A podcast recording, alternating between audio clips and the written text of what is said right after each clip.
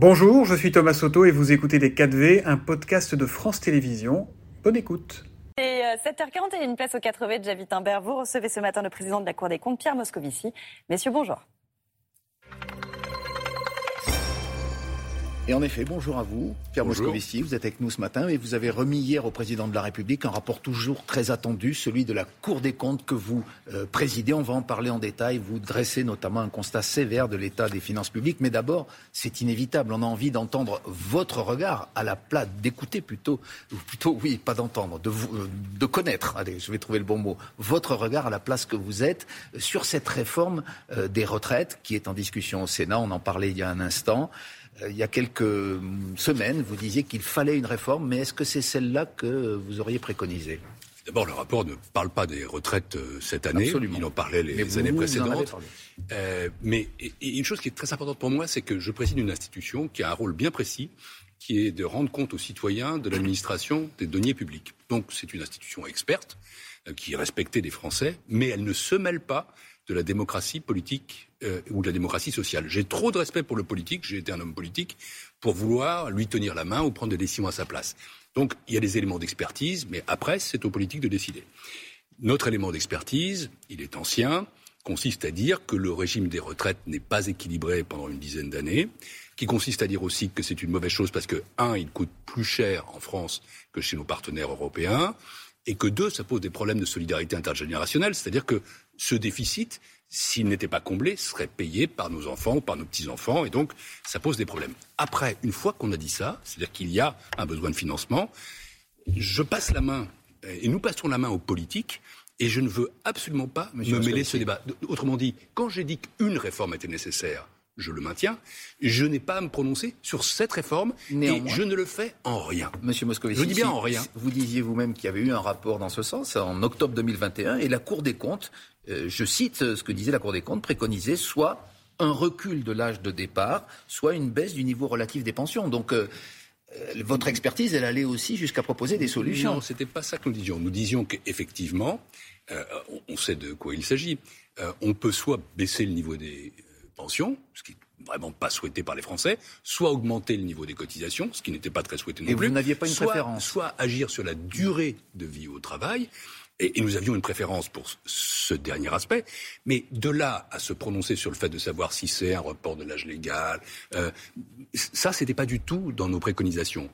non pas que je sois contre ou pour, simplement, nous n'avions pas ce degré de détail. J'ajoute euh, que fallait une réforme. Nous, disions aussi qu'il fallait négocier, hmm. concerter, essayer de trouver un consensus, tenir compte des carrières hachées, tenir compte de la pénibilité. Voilà, ça c'est le point de vue de la Cour des comptes. Une réforme était nécessaire pour financer les retraites incontestablement, je pense, il y a un déficit. Ce déficit euh, ne peut pas perdurer.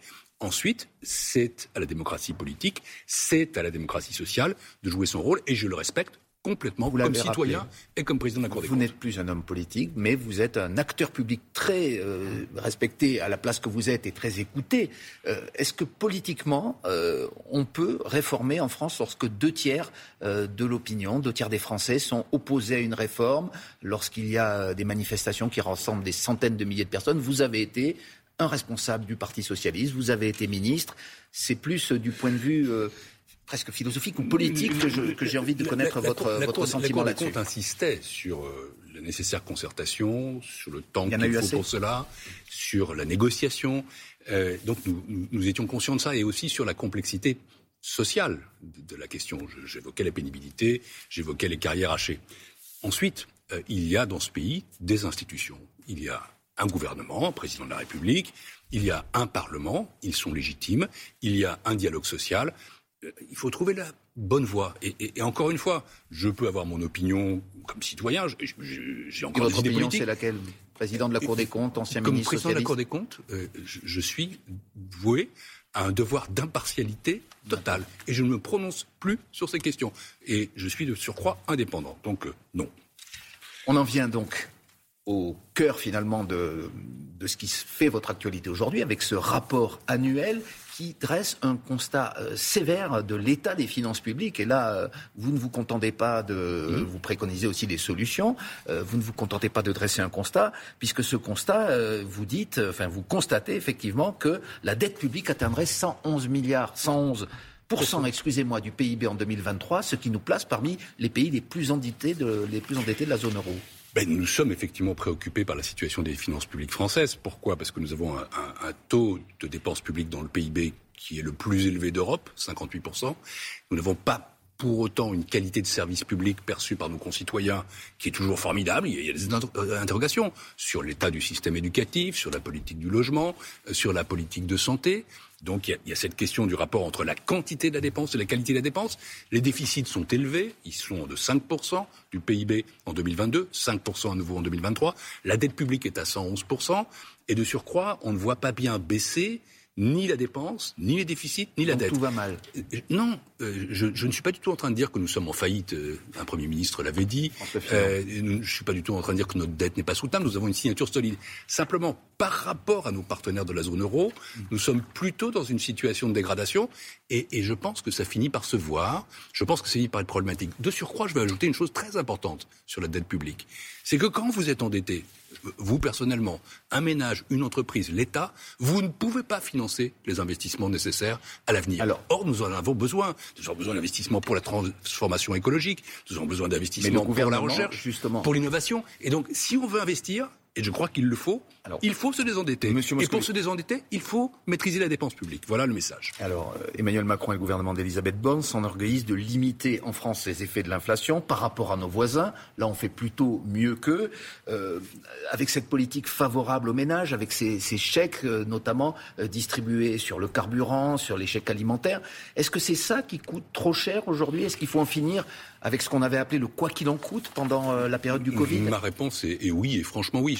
le quoi qu'il en coûte, qu'est-ce que c'est? C'est d'abord des mesures qu'on a prises face à la crise Covid avec des plans de relance. C'était 37 milliards d'euros en 2022, ce sera encore 12,5 milliards d'euros en 2023. Pour ce qui est, ça a permis parfois de limiter euh, les effets de la crise. La Cour des comptes l'a approuvé complètement. Dans le rapport précédent, il y a un an, je disais qu'il fallait faire ces dépenses face à la crise Covid. Seulement, heureusement, euh, nous sommes sortis, je touche du bois, peu ou prou de cette crise. Il y a une autre crise. Euh, et, ensuite, il y a la crise énergétique. Là, les chiffres sont aussi frappants. 25 milliards en 2022, 37 milliards en 2023. Et malgré ça, la dépense publique continue de croître de 3,5% en volume. Nous vivons au-dessus de nos moyens. Je pense que face à l'énergie, au choc de l'énergie, à l'inflation, il faut des mesures qui soient ciblées et temporaires, ciblées sur ceux qui en ont plus besoin, temporaires. Et oui, il va falloir sortir du quoi qu'il en coûte. Et donc, nous ne pouvons pas, nous n'avons pas les moyens d'un quoi qu'il en coûte qui soit permanent, général euh, et, qui dure et donc, pour l'éternité. Non, ça n'est pas possible. Il faut limiter la politique en faveur du pouvoir d'achat. On sait que cette question du pouvoir d'achat, elle fournit notamment l'argument principal euh, de, des électeurs du Rassemblement national qui considèrent que l'État n'en fait euh, pour l'instant même pas je, Suis, je suis très attaché au pouvoir d'achat des Français et bien sûr il faut traiter cette question. C'est pour ça que j'évoquais des mesures qui soient ciblées et temporaires. Euh, pas celles qui sont prises par le gouvernement. donc. je, je, ne critique pas ce que fait le gouvernement. Je dis simplement qu'à un moment donné, il faut sortir de quoi qu'il en coûte. C'est d'ailleurs exactement ce que dit le ministre des Finances Bruno Le Maire. C'est ce que dit le ministre des Comptes publics. Ça ne se pas dans les faits. Et, et, maintenant, il va falloir le faire. Et c'est pour ça qu'il faut procéder à ce que j'appelle une revue des dépenses publiques, c'est-à-dire une analyse de la qualité des dépenses publiques pour réformer nos politiques publiques, qu'elles soient plus performantes, qu'elles soient plus justes, qu'elles soient plus efficaces et, qu'elles soient accessoirement, ça doit être un résultat, moins coûteuse. Monsieur Moscovici, il nous reste une minute. J'avoue que c'est assez peu pour résumer le bilan que vous faites de 40 années de décentralisation. C'est un bilan quand même, excusez-moi, assez mitigé euh, que vous faites. Vous dites qu'il y a eu des bonnes choses, mais que globalement, là aussi, ça a coûté beaucoup d'argent. Enfin, on dépense de plus en plus. C'est pas tant là-dessus que nous insistons. Nous disons que la décentralisation est un mouvement historique qui a rapproché la décision du citoyen. Mais qui a trop de dépenses aussi. Surtout, non, depuis une dizaine d'années, parce qu'on parle de 2010, il y a un empilement de structures, il y a des contradictions, euh, et, on, on, sent une sorte d'essoufflement. Euh, ce que nous proposons, c'est une clarification. Clarification des compétences, clarification des financements.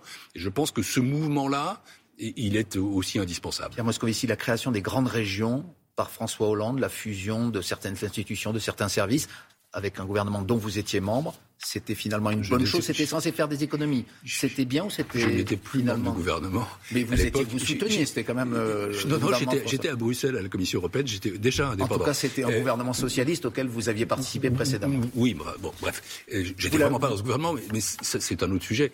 Je dis simplement que il faut choisir, si vous voulez. On a eu des mouvements successifs.